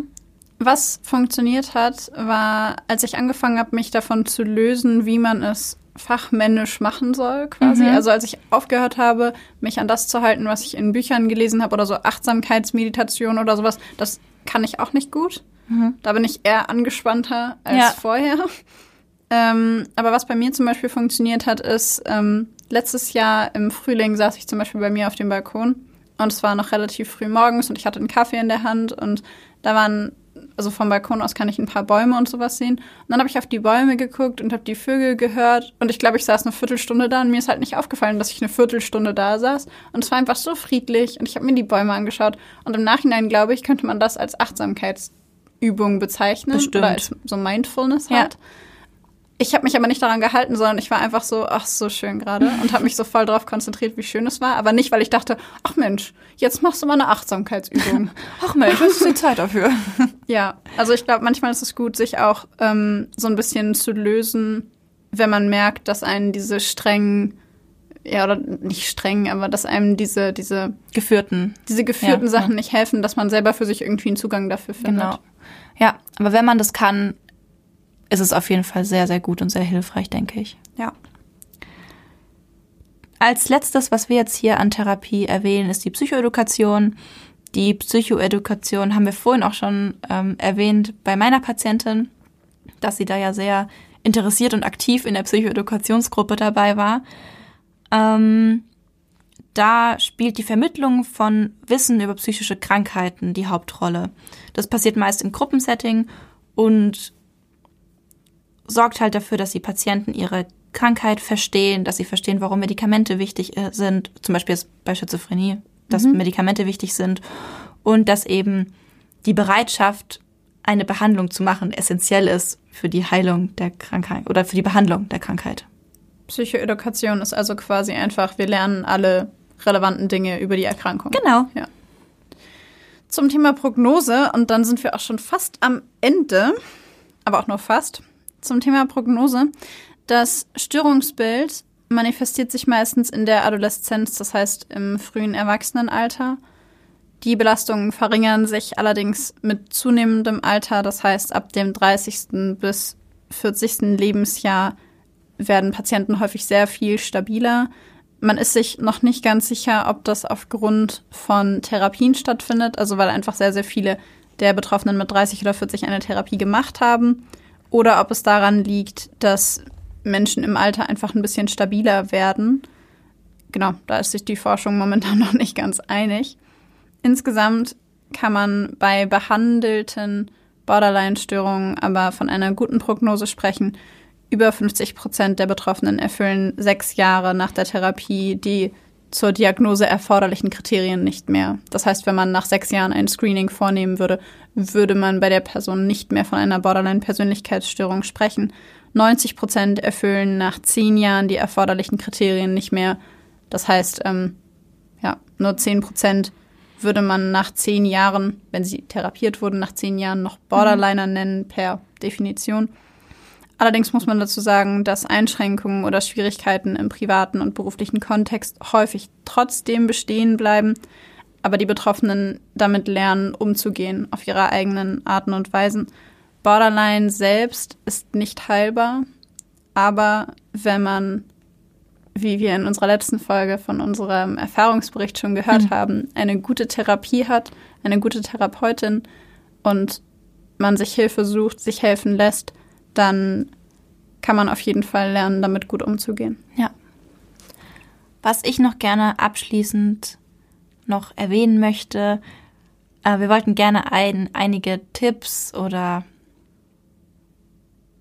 Hinweise? Hinweise geben, wie man Ideen? genau, wie man mit Menschen umgeht, die eine Borderline-Persönlichkeitsstörung haben oder die eine Borderline-Persönlichkeitsstörung haben könnten. Zum Beispiel, keine Ahnung, wenn Angehörige, Freunde ähm, solche Verhaltensweisen zeigen und ihr das vermutet oder ob, wenn die Diagnose tatsächlich da ist, wie ihr am besten damit umgeht. Ganz kurz, dazu möchte ich einmal vorab noch sagen, ähm, wir erzählen euch zwar ganz viel über psychische Erkrankungen, aber bitte screent jetzt nicht euer ganzes Umfeld Ja. nach irgendwelchen Erkrankungen durch. Die Wahrscheinlichkeit besteht, aber sie ist gering und die Wahrscheinlichkeit, dass das jemand, der nicht dazu ausgebildet ist, zu diagnostizieren, falsch diagnostiziert, ist einfach sehr hoch. Also ich sage das nur, weil ich das von mir selber kenne, bin ich ehrlich. Wenn Voll. ich mich sehr intensiv mit einer Erkrankung beschäftige, dann sehe ich in meinem Umfeld irgendwie immer mehr Leute, die da reinfallen könnten. Und ich höre das immer wieder auch von, ähm, ja, von Bekannten von mir, Mhm. denen ich von irgendeiner psychischen Erkrankung erzählt habe, die dann zwei oder drei Treffen später sagen, du weißt du jetzt, wo du es gesagt hast? Ich glaube übrigens, der Karl-Heinz, der hat da irgendwie ein Problem. Und das ist, also bitte passt da echt auf. Ja, aber es ist ja irgendwie, also ich meine, ich kenne das von mir auch, es ist irgendwie so eine Psychologen-Berufskrankheit, ne? Aber es Ständig trifft- irgendwo Gefühlt trifft es auf alle Leute zu, die sich viel damit beschäftigen, nicht Ja. nur auf die Psychologen. voll. Also seid da nicht voreilig. Das wollte ich nur noch mal kurz einschieben, bevor du jetzt erzählst, wie man damit umgehen kann, wenn jemand tatsächlich Borderliner ist. Genau. Fangen wir erstmal damit an, was ihr machen solltet, wenn es die starke Vermutung gibt, dass da ein Angehöriger oder ein Freund psychische Probleme hat und eventuell eine Behandlung benötigt, die eventuell eine Borderline-Behandlung sein könnte. Ähm, das würde aber auch, finde ich, jetzt erstmal auf alle Menschen zutreffen. Ähm, und zwar einfach wertschätzend zuhören, die Gefühle des anderen dabei nicht abwerten oder irgendwie negieren, wie es zum Beispiel bei meiner Patientin mit, du bist viel zu dramatisch oder du bist immer so dramatisch, so schlimm ist es doch nicht, stell dich nicht so an. Das wollte ich gerade sagen. Stell dich nicht, Stell so, dich nicht an. so an, ja. Verstehe ich überhaupt nicht. Wo ist das Problem? Ja. Er reißt sich halt immer ein bisschen zusammen. Was, was, was ist los mit dir? Genau, das ist sehr, sehr selten hilfreich, Ja. würde ich jetzt mal Eigentlich so sagen. nie. Auch bei gesunden Leuten ist es nicht hilfreich. Genau. Ähm, wenn man dann eben viel darüber gesprochen hat und auch Verständnis hat für eben die Probleme dieser Person oder die Bedenken dieser Person, dann kann es hilfreich sein, ähm, diese Person zu einer Therapie zu motivieren und dann auch bei der Behandlung zu unterstützen. Ähm, bei der Borderline-Behandlung müsst ihr euch allerdings bewusst sein, dass diese Behandlung frustrierend sein kann und dass sie normalerweise von vielen Rückschlägen gekennzeichnet ist. Also Borderline-Patienten, bei- dabei erstreckt sich die Behandlung über mehrere Jahre. Hast du ja gerade gesagt, nach zehn Jahren kann er wieder ins Screening, dann ist es fast weg oder fast nicht mehr zu ja, ähm, bei 90 Prozent, genau. Screen. Nicht mehr festzustellen, ja. Genau, aber es ist mit vielen Rückschlägen gekennzeichnet, mit vielen Ups und Downs in der Stimmungslagen ähm, und kann auch für euch natürlich sehr belastend sein, wenn es ein nahe Angehöriger von euch ist. Und deswegen ist es so wichtig, dass ihr dabei auch auf euch selbst achtet, ähm, wenn euch das Verhalten eben von dieser Person in bestimmten Momenten überfordert, was auch vollkommen in Ordnung ist, wenn das mal so ist, ähm, dann kann es sinnvoll sein, sich dann mal für eine bestimmte Zeit einfach zurückzuziehen, Vielleicht einfach sagen, hey, ich brauche jetzt einfach mal meine Zeit, ich muss jetzt mal kurz aus der Situation rausgehen. Und wenn sich dann eben die Situation beruhigt hat, das passiert ja meistens schon nach einer kurzen Zeit, dann kann man ja auch wieder aufeinander zugehen. Was ich auch betonen möchte, wofür man sich auch nicht schämen darf, ist, dass es auch mal sein kann, dass man negative Gedanken gegenüber dieser Person hat. Also das passiert uns ganz sicher allen mal. Wir hatten es gerade mit dem präfrontalen Kortex, dass wenn man da heftige Emotionen hat, dass er der präfrontale Kortex, also die Vernunft runterfährt. Und dann kommen eben manchmal solche negativen Gedanken, Gedanken, für die man sich vielleicht auch schämt. Ähm, aber die sind menschlich und ja, die haben wir alle mal. Vor allem eben, wenn es im Umgang mit Menschen ist, deren dessen Ver Verhalten uns sehr fordert. Also wenn ihr manchmal frustriert seid im Umgang mit jemandem, der euch vielleicht gerade herausfordert in diesem Sinne, und ihr dann denkt, man, jetzt stell dich halt einfach nicht so an. es ist völlig in Ordnung, dass ihr das denkt. Aber nicht aussprechen. Korrekt. ist ganz wichtig. Ähm, wenn wir jetzt gerade bei diesem schwierigen Verhalten sind, ist es wichtig, dass ihr das nicht persönlich nehmt und auch nicht mit den gleichen Verhaltensweisen reagiert. Also nicht, wenn das Kind schreit, ganz plattes Beispiel, dann als Mama auch anschreien.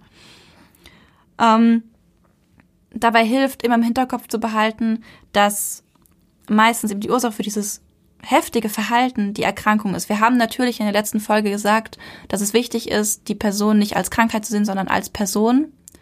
Dennoch wenn eben diese Person tatsächlich eine Borderline-Persönlichkeitsstörung hat und diagnostiziert ist und eben diese Erkrankung behandelt, dann wisst ihr ja, dass es bestimmte Verhaltensweisen von dieser Person gibt, die auf die Erkrankung zurückzuführen sind. Und dann ist es hilfreich, im Hinterkopf zu behalten, dass nicht alles, was sie tut, vor allem wenn es so sehr, sehr schwieriges Verhalten ist, dass es nicht immer nur von ihr ist, sondern dass da auch die Krankheit mitspielt. Ja, also ich glaube, man kann so aufsummieren, dass man sagt, behaltet im Kopf, dass es ein Mensch ist und dass es auch ein menschliches Verhalten sein kann. Also einfach normal vom Charakter herkommt, mhm. aber dass es auf der anderen Seite auch von der Erkrankung herkommen kann. Und wenn ja. ihr merkt, das Verhalten ist sehr irrational, sehr extrem, ähm, mhm. ähm, beispielsweise um meinen Fall da nochmal mit reinzunehmen, wo, es war dein Fall.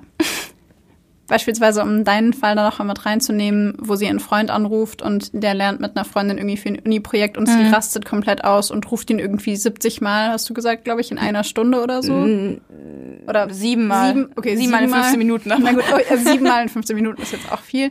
Sieben Mal in 15 Minuten und dann ähm, 15 Minuten lang schreien und weinen und unglaublich. Mhm. Und wenn das häufig passiert, ist das ja schon tendenziell eher nicht normal, in ja. Anführungszeichen, was auch immer normal ist, ihr wisst, was ich meine.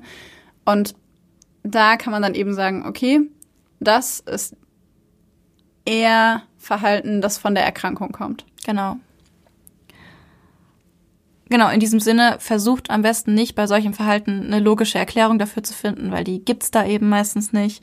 Es ist einfach besser, wenn ihr euch versucht, in diese Gefühlslage reinzuversetzen. Also gar nicht den rationalen Grund zu sehen, sondern die Gefühle versuchen nachzuvollziehen und eben ganz wichtig, dabei Empathie zu zeigen, wertschätzend zu sein, auch wenn es manchmal schwer ist. Und wenn es zu, und wenn es zu schwer ist, dann eben vielleicht lieber aus der Situation rausgehen, bevor ihr irgendwas sagt, was das Ganze nur noch schlimmer macht. Ja. Was ich an der Stelle noch gerne erwähnen wollen würde, ist, man kann die Gefühle einer anderen Person anerkennen und sie zulassen, ohne ihnen zustimmen zu müssen. Ja. Also man kann sagen, habe ich verstanden oder habe ich das richtig verstanden, dass du dich gerade so und so und so und so fühlst, weil das und das passiert ist. Okay, ich verstehe, dass dir diese Situation Angst macht, weil XYZ und dass du dich jetzt gerade so fühlst. Es tut mir leid, dass du Angst hast oder kann ich dir irgendwie helfen, damit du weniger Angst hast? Damit müsst ihr der Person nicht sagen, du, finde ich total rational, finde ich total logisch, würde ich auch so empfinden. Ja. Darum geht's gar nicht, sondern darum, die Gefühle der anderen Person nicht ja im Grunde abzuschmettern und zu sagen, verstehe ich nicht. Ja, es geht so. darum, Verständnis zu zeigen und die Gefühle anzuerkennen, dass sie da sind. Anerkennung, ja. genau. Es geht um die Anerkennung der Gefühle und nicht darum, dass ihr sie bestätigen müsst. Also ja. verwechselt das nicht. Genau. Mit Gut. dieser kleinen Anleitung würde ich sagen, schließen wir das Thema Borderline fürs Erste. Ja. Und wir sagen Tschüss.